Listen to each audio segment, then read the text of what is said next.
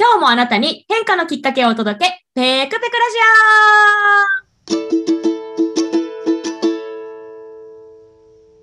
オはい、こんにちは。普段は普通のアラサー OL、週末はラジオパーソナリティを務めております、ペクと申します。さて、このペクペクラジオ、毎回様々なゲストをお招きしてお話を進めていきます。テーマは25歳の自分にメッセージを送るとしたら、なお、現在収録はすべてオンラインで行っております。ややお聞き苦しいところもあるかもしれません。今回のゲストは、勇気づけ自由人のひーちゃんにお越しいただきました。どうぞどうもどうも、イエーイ生で聞けたペクちゃんのジングル、わあ、ありがとうございます。ありがとうございます。よろしくお願いします。えーひーちゃんとはですね、私が6月まで通っていた平本式のコーチングスクールで出会いまして、まあ、そこでですね、朝活を一緒にやったりとか、うんあとはね、卒業のね、催し物とか一緒にやったりもしましたね。うん、うんね、本当にいろいろご一緒させていただく機会もあって、で、今、勇気づけ自由人っていうふうにご紹介したんですけど、本当にひーちゃんの言葉からパワーとか勇気とか、本当いただきっぱなしでめちゃくちゃ救われてるなという日々でございます。はい。そんな素敵な方をですね、ゲストにお招きできてめちゃくちゃハッピーなオペクでございます。オペク。オペク。そうそうそう。はい。ということで、ちょっとですね、私がいろいろお話ししたい気持ちもあるんですけど、せっかくなので今日はいろいろひーちゃんに伺いたいので、まずはですね、ひーちゃんご自身から自己紹介をお願いしてもよろしいでしょうか？はい。ひーちゃんこと篠原理恵です。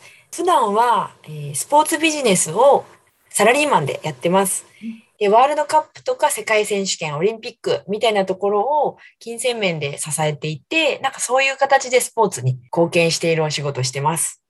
で、ここからなんですけれど、本気の趣味として、うん。ライフワーク、もう一生やっていくぞって思ってるのが、人を応援する。スポーツマンももちろんそうだし、一般の方も応援したり、応援されたり、自分もされたいっていうのもあるしうん、だからカウンセリングとメンタルコーチっていうのを勉強したり、提供したりっていうのをしています。うん。で、ペクちゃんと出会ったんですね。うんはい。で、さらにですね、うん。あのー、プライベートとしては、今は湘南に住んでるんですけど、海を散歩したり、サーフィンしたり、で、35歳半ばで彼と出会い、同棲を始めたりうん、でペクちゃんみたいな、その全国的なお友達ができたり、うんすごくいい波と風来てるなっていう近況でございます。よろしくお願いします。いいですね。ありがとうございます。えーめっちゃ素敵な自己紹介。なんかひーちゃんらしさも出るし、なんかこう本当に今が楽しいっていうことがめちゃくちゃ伝わってくるいい自己紹介だったなっていうふうに思います。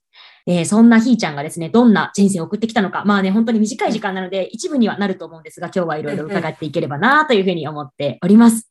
はい。で、まずはですね、このラジオのメインテーマが、25歳の自分にメッセージを送るとしたらなんですが、はいちゃん25歳の頃ってどんな時期だったんですか？25歳は社会人入って、で、地元から遠くに離れたところに転勤でポンって送られたから、結構苦しい社会人3年目って感じでしたね。友達いない、仕事がなんか思ったより全然できねえ。うんなんかどうしたらいいんだろう、うまくいかない、みたいな時でしたね。プチ人間不信だったかもな。って感じですああ、そっかそっか。結うんうん構じゃあしんどい時期だったわけですね。そうそう。というのも、なんか学生の時って、うん。結構先生がいたり、コーチがいたり、うんうん教えてもらってできるようになるみたいなステップだったり、うんそういうのがすごく得意だったんですよね。うん言われたことやるとか、受け身はすごい得意で、うんうんなんか周りも友達いるし、うんなんか楽しく、なんとなく学生時代過ごしたんだけど、うん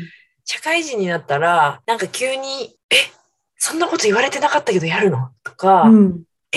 さっき言ってることと本音と建前って違うんだとか、あえっていうなんか教えてもらえないビジネスマナーだったりとか、あ。うん。なんか本音とか立場みたいな、うんうん。そういうのがすっごい難しいなし、なんかめんどくせえとか、うんうんなんで教えてくんないんだよみたいなのをすごいうつうつと思ってたかな、みたいな感じでしたね。ああ、めっちゃわかるな。そうですよね。うんうんいろいろ戸惑うことあり、なんでこうそうそうそうなんだよみたいな、こうね、ちょっとこう憤りみたいなのもあり、そうそうそうそうなんかいろいろありますよね。あったこの時期ってね。うん。そっか。その時のご自身に何かメッセージを送るとしたら、どんなメッセージを送りたいですか？そうですね。まあ、その時はですね、こんな人がいたらいいなっていうコメントですけど、が、いろいろ初めてでビビっちゃったよね。うん。そのチーム、その場所にいてもいいし、ぐーっと広い世界に飛び出しちゃってもいいし、うん。まあ近所のね、隣のチーム、隣の先輩とか、なんか上下う、ん。先輩も後輩もいるし、斜めの全然関係ない先輩後輩もいるし、なんか上下左右、すごい広く見渡して声かけてみたりしてもいいし、なんかもっと広く見ようね、みたいな。うんあとは、まあつまんなくたっていいし、自分がね、自分自身が言うことがつまんないから話しかけれないなとか、うんいろいろ思ったりもしたんですけどうん、なんか、まあ、つまんなくてもできなくてもいいよと。もう、あなたはいるだけで花丸。もういるだけでうん頑張ってるし、頑張ってなくても悩んでてもなんかそれだけで花丸みたいな。可愛いぞっていうのを言ってあげたいですね。頑張る社会人っていううんうん。感じです。いやー、めっちゃじわーんとくるあったかい優しいメッセージだなっていうふうに思うんですけど、ありがとうございます。うん。なんか多分その時のひーちゃんのまま、ずっと今まで来ちゃうと、多分そういうふうに優しい言葉をかけるっていうのは結構難しいのかなって思うんですけど、ああ、うんうんうん。なんかこうそういうふうに今、そんな言葉、うん。優しい言葉をかけられるこうひーちゃんになれたのは何がきっかけだったんですか？きっかけはですね、多分ちっちゃいきっかけがめちゃくちゃ積み重なってはいるんですけど、やっぱ人と、いろんな人と会ってうん、喋って、今の時代もうほんとズームですけど、ズームでも会って、本音で話すし、あとまず自分から話せなかったんで、うん。本音で話してもらったりとか、もう愛をもらうっていう、できませんっていう会話を徐々にできるようになってったからですかね。なんか、そう自分がダメでもいいっていうのを相手にいっぱい受け入れてもらって、うん愛をもらったからですね。無知っていう形だったかもしれないし、うんうん知った激励もあるし、うんまあ、ストレートに優しい人もいたし、うんなんかいろんな人からのお声掛けで変わってきましたねっていう感じです。ああ、そっかそっか。いや、めっちゃ意外だなと思って、やっぱいつもうんうん。今は気さくに話しかけてくれるひーちゃんがいるから、なんかそんな時期があったんだっていうふうに思うと同時に、うんあの、ひーちゃんの優しさそこにあるんだなっていうのをちょっと今思ってお、なんかやっぱいろんな人が本音で話してくれたっていうのを、うんうん。なんかこうまあそれを愛として捉えて、それをなんかこういろんな人にちゃんとこう返している。それが今のひーちゃんだなってすごい感じました。ありがとうございます。なんか報われる。その25歳の時にダメダメだった自分とか、ああ、先輩に返せなかったっていうのをうん、次に会った人に返してんだなっていうのを今思いました。うんありがとうめめっちゃそう、めっちゃそう。うんうん、本当にそんな素敵な方なんですよね、ひーちゃんはね。うんうん。嬉しいです。かなるほどね。いろいろやっぱあったんだね。あったね。あったね。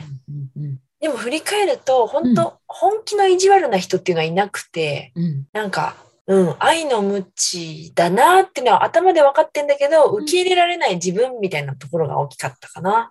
ああ、そこを受け入れられるようになったのはなんか、あれですかね。それもね、多分さっきと同じで、ちょっとずつ、ちょっとずつですね。あとできるようになったり、この人の前ではできる、この人の前ではできないとか、まあいろんな、こう、しましまな、うんうんグラデーションのある、得意な場面と苦手な場面とか、得意な人、苦手な人、グラデーションがある中で、ちょっとずつできるようになってたって感じですかね。ああ、じゃあ着実に一歩ずつ、なんかこう、こうしてみようってちょっとずつこう変えていったことで、こうなんかいろいろそういうまあグレーな状況みたいなのも経験しつつっていうことでちょっとずつ変わっていったみたいな感じですね。そうですね。その感じで、着実っていうよりね、ああ、3歩進んで2歩下がるくらいの、うんうんうんうん相当緩い、うんうん牛歩以上にうん前後前後前後、螺旋階段みたいな感じ。ああ、そっかそ螺旋っか。階段、うん綺麗に回る螺旋階段っていうよりは、うんうん。斜めに曲がった螺旋階段って感じかな。なんかたまに下に行ってんだよね。たまに下に行って、でもそこまで落ちるからまたもうちょっと上に上がって、うんうんで、また下がってうん、下がったからこそまた上がるみたいな、うんうんすごい形の螺旋階段ですね。斜めに入る螺旋階段って感じ。DNA みたいな感じ。DNA みたいな感じ。面白いですね。名表現出たよって思った、今。そうそうそう。かそんな感じ。全然着実じゃない。なるほどね、そっか。うん。なんかそふらふらしてる。ああ、ふらふらしてる。なんか、その間も、じゃあ、結構しんどかったんだろうなっていうふうに思うんですけど、うんうん。なんか今、こう、いい波といい風が来てるっていうふうにお話しされたじゃないですか。なんかこう、そこに至ったのは、こう、なんかこう、ブレイクスルーみたいなのがなんかあった感じなんですか？あー、ブレイクスルーはありましたね。うん。やっぱね、カウンセリングを受けたっていうのはでかかったですね。うんうん今、ペクちゃんと一緒に習ってるやつのカウンセリングを受けたのが大きな一歩。うんうん。もう玉ねぎの皮ずるって感じのうんうん。一皮。で、その後の一皮一皮は、もうほんと出会い、出会い、出会い、出会い。玉ねぎの皮になる前も出会い、出会い、出会いだったんだけど、うん。やっぱそういう、なんか心のプロに相談してみるっていうのはすごい大きかったなと思います。うんなうん。るほど。まあ、確かにね、そうですよね。プロの人しか解けないっていう部分もね、ありますもんね。そうそうそうそう。うん確かに。あるある。だから多分今の自分のライフワークになってるなと思います。なんか自分もめちゃめちゃ一流のプロかっていうのはさておき、うん心のプロではあるので、うん自分ができることはどんどん人にやっていこう。うん自分ができないところはもっといいプロに紹介しようとか、うんうん本当小学生の道徳に入れたらいいと思ってる。ねえ、そう、確かにね、大事ですよね。なんかメンタルがなんかすごい基本というかね、すごい楽しい人生のコアになる部分だなっていうのは、なんか私もすごく、ね、うん習ってから、うんうんうん学んでから感じるから、あ本当そうですよね。学んでからなんだ。そうなん外。か分かってるようで、でもなんか努力でなんとかできるって思ってたんですね。なんかこう、スキルでカバーできると思ってたから、えでもやっぱそれで到達できない領域があるなっていう、なんかもうその壁にぶつかり続けてるうちにこれはメンタルだなって思って私もそっちにちょっとや行ってみようかなみたいな感じで行ったので、おー、そうなんだ。そうそうそうそう。ね、大事ですよなるね。大事。うん私ね、高校の時から思ってたの、ずっと。早い。そう。うん多分、悩み深い学生だったんでしょうね。うん。うん、だから悩みが始まったのがその辺くらいな、思春期とかなのかな？ああ、確かにね。悩みますね。でしたね。からの25でした。いやー、そっかうんうん。なるほどね。そしたら、そのカウンセリングで、こう、玉ねぎの皮がこう剥けたように、こう、パッてなるなるじゃないですか。うん。でそこから、こう、今、すっごい好きなこと、いろいろチャレンジしたり、やったり、楽しんでるうううんひーちゃんがいると思うんですけど、はい。その、楽しい今は、こう、どうなんですかって聞くと、すごいざっくりなんですけど。うんうんうん。楽しい今はいいですね。うんやっぱりさっき言った螺旋階段ではあるんで、うん。100%楽しいとはちょっと私は違うけど、うんでもやっぱ楽しいっていうのが毎日思うっていうのがありますね。うん。なんかじわーっと、あ、このあったかいなーっていう時もあれば、うわ、これできちゃった、めちゃくちゃ達成みたいな楽しいのもあれば、うんうんなんかいろんな楽しいがあるんです。あるなっていうのが最近の楽しいですね。うん。楽しいのバリエーシションがね。うん。大人になって増えたんで、うん。だから毎日楽しいんだな。ああ、そうだ、今気づきました。そうですね。うーん。楽しいにもいろんなグラデーションあるんですよね、みたいな。うんうんうん。ああ、面白いですね。そっか、楽しいのバリエーションが増える。増えた。うんうんうんだか、ら毎日楽しいけど、やっぱ瞬間的に、うん、つらっとかうんうんっていうのはもちろんあるんですけど、うんうん毎日何かしら楽しいのがいっぱいありますね。散りばめられているかな。うーん。うんうん。なるほど。そのバリエーションを増やすためにできそうなことって何があるんですかね？多分知りたい気がします。私すごく知りたい。ああ、知りたいか。うんでは、教えてやろう。聞きたい。なんかね、うん。体を信じるっていうのはすごいあって、うんうんあのね、カウンセリング受けて一番変わったことは、うんずらって向けたら、うん。まあ、涙は出たんですよ。自然と、あ、うんやっぱ辛かったことに向き合うっていうことをしたから、うん。自然と涙は出て、自分の心の金銭に触れるっていうのはあったんですけど、うん。それがあった後何があったかっていうと、うん。めちゃくちゃ快調になったんです、私。うん。なんかね、体調がぐーんって上がって、うん。あの、これはすごいなと思って、うん。あの、内臓だったり、うんうん。なんか、体に触れる毛布が気持ちいいみたいな。もうね、うん朝起きた瞬間から、ほっこり気持ちいいんですよ。で、これも、ああ、幸せだなーって、しっかりこう、写真撮っとくっていうか、うん真空パックして覚えておくような感じです。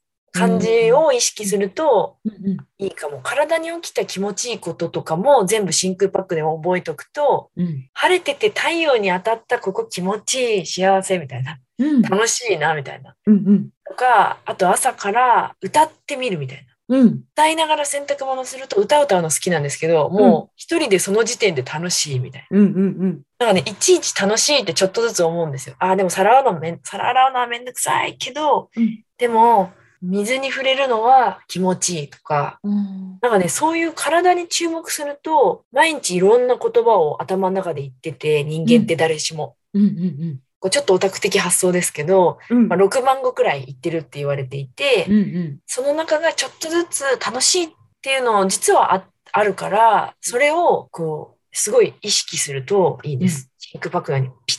あ、歌うの楽しい、好きだったって思い出した瞬間に、また今日も歌おうってなって、うん。わ、今日もやっぱこれが気持ちいい。今日もこれが気持ちいいっていうのをやっていくとうん、なんか小さいそういうのやってると、なんか人と喋った時に、あ、うんこの人楽しそうとか、うんうん。どんどん話が盛り上がっていって、うん。なんかいろんな話ができたり、うん。えーこの人何作詞作曲の趣味あるのとか、うんうん。やばい、古代の歴史を独自に研究してるっていう趣味があるんだとか、やばい人に会えるようになってきて、なんか、そう、ちっちゃい楽しいがそういうやばい面白いにつながっていくかな。だからイベント企画しようとかになる。うん。あ、こうしたら面白いかもとか。うんうんうん。そっか。あ感覚をもっとこう研ぎ澄ますというか、自分が感じてることをもっと敏感に感じていくことで、あ、これってこういう感じかっていう、それが幸せな感情なんだったらそれをこう覚えていって、それをこう増やしていけば自然とこうご機嫌になっていくじゃないですけど、なってくなってく。で、そうなると、こういろいろ面白いインスピレーションが湧いたり、いい出会いを、まあ引き寄せじゃないけど、なんか自然とうんうん巡り合えたりとかするって感じなんですね。あ、そうです。まさに。ありがとう。うんそういう感じです。めっちゃ面白いですね。そっうん。か。なんかね、元気ない時に思い出すの。ああ、この時何をすれば楽しいんだっけあ、姿勢を良くすればいいんだわ。とか、うんうんうん。カーテンを開けるだけでも気持ちいいわ。みたいな。確かに。太陽とかき超重要ですね。確かにね、そうね、日の光は大事ですよね。うん。うん。だいぶ気持ち変わる。変わる。あと家の中でも散歩できるわって最高、最近思ってて。へえうんうん。忙しくて家出れないって思ったら、もう洗濯とか掃除とかもこれも散歩だって思い込んで、うんうん。なんか楽しくやろうって思うと、なんかバカみたいだなって自分で自分が面白くなってきてう、んうん。楽しい。めっちゃ可愛い。そういう感じです。なるほどね。あ、めちゃくちゃ勉強になった。そっか。うん。いつも楽しい裏側には、そうやってこう自分の感覚を研ぎ澄ますことで、なんかこう普通にめんどくさいこととか面白くないなって一し一見思うようなことも楽しいに変えちゃってる感じがあるわけですね。そうね、そうそう。うんうんなんかつまんねえとか嫌だってことがうんあったらそれをやろうって感じかな。無心でできてる時って調子いいと思うんですよ、うん多分。確かに。うんうんサクサクサクサクできてる時はうんいいんだけど、サクサクできない、うっていう時はやっぱ結構毎日あるから、うんその瞬間に、その2、3秒後かな。まあ瞬間ではないです。ちょっと後に、どうしよう、こうしようみたいな感じうんでうんやる。そんな感じです。そう。何度もエンジン入れますよ。一日に何度も。そっかそっか。そんな感じです。おー、めっちゃいいですね。そっか。うん。なんかそれをあれですね。また最初に戻すと25歳の自分とかも知ってると多分結構気が楽だっただろうなってちょっと今思いましたね。いやー、本当に思う。何度もエンジンを入れていいんだよとか、うん。結構トイレに行くだけでも幸せじゃんみたいな。うん。ほっとするし、うん。なんかそういうのもいちいちなんか落ち込んでたんですよね。うん。うん。ああ、なんか逃げ込んでる感じがするとか、うわ、うん元気ないとか、なんかそっちにばっかり注目しちゃってたんですけど、うんなんか、ああ、トイレ来れてよかった、ほっとするわ、くらいの、うん。なんかそっちに注目するようになると、うん。すごい楽になってきましたね。ああ、教えてやりたいです。25歳に。そうですよね。うん。ある。ね、あの時はなんか私も結構肩肘張ってたなっていうのもあって、そういう話をね、いろんな人から聞きたいなと思ってこのラジオやってるんですけど、まさにまさに、素晴らしい。ね、うん肩うん。張らずにね、ふわっと生きたらいいよみたいな感じですよね。うん、ほんとほんと。みんな好きだから、大体可愛いと思われてるよって。うん、可愛くなくても可愛いんだよ、みたいな。うん、うん、うん。それだけで二重丸、いるだけでほんと二重丸、花丸です。素晴らしい。そっか。えーちょっとね、まだいろいろ伺いたいんですけど、ひーちゃん、その、今本当にめちゃくちゃいい波、いい風来てるじゃないですか。うん。うん、なんかこう、うん今後こんなことやってみたいな、みたいなことはあるんですか？今後ですね、ボイストレーニングを始めたので、うん。ライブハウスで歌ってみたいし、来年歌うぞっていうのを心に決めました。おオープンマイクっていうイベントがあって、うん、うん、一般の方がちょっとお金を1000円くらい払って、うん。うん。時間をもらって歌うっていうのがあるんです。あるらしいというのを聞いて、先生に。うん。行ってみればっていうのを言っってもらって、ちょっと拍手喝采をもらいに行こうっていう。そんな、今までにない、今まで音楽、うんちっちゃい頃にピアノ習ってたんですけど、うんうん。音楽の力を伸ばしたり披露したりしようって思ってなかったので、ちょっとチャレンジ。うんでもちっちゃい時歌手とかちょっと興味あるみたいな。うんうん。その辺恥ずかしいって思ってたんですけど、なんかそれを今リベンジで叶えてやろうと思ってます。わー、めっちゃワクワクしますね。いや、もう照れくさいですけどワクワクします。すんごい素敵。なんかリベンジっていう言葉もまたよくって、なんかこう、諦めてしまったらもう諦めたままで終わってもいいのに、それを今からでもチャレンジできるっていうふうなか、こうエネルギーに転換してる。それがやりたいからやるっていうふうに動けてるのがめちゃくちゃかっこいいし、その姿を見て勇気もらえる人も多いんじゃないかなっていうふうに私は思ってます。ありがとうございます。決まったら告知します。あ、なんかお届けしようみんなにって思いました。はい。うん。ぜひぜひ待ってます。めっちゃ楽しみにしています。ありがとうございます。うわー、行ってしまった。いや、本当にめちゃくちゃ可愛い方でしょ？本当にね、聞いてくださってる皆様ね、本当に素敵な笑顔で今日もお話をしてくださってですね、私もまだまだね、ついついね、面白いからいろいろ聞いちゃうんですけど、また、ひーちゃん来てください。ぜひ。ありがとうございます。ペクちゃん、引き出しありがとうございます。イエーイということでですね、今回はちょっと一旦ここまでなんですが、来週も引き続きゲストの方をお招きしてお話を伺っていきます。今日のひーちゃんのようにとっても素敵なお話をお聞かせいただけると思うので、ぜひ楽しみにしていてください。ひーちゃん、今日は本当にありがとうございました。ありがとうございました。上で遊ぶ、海で遊ぶ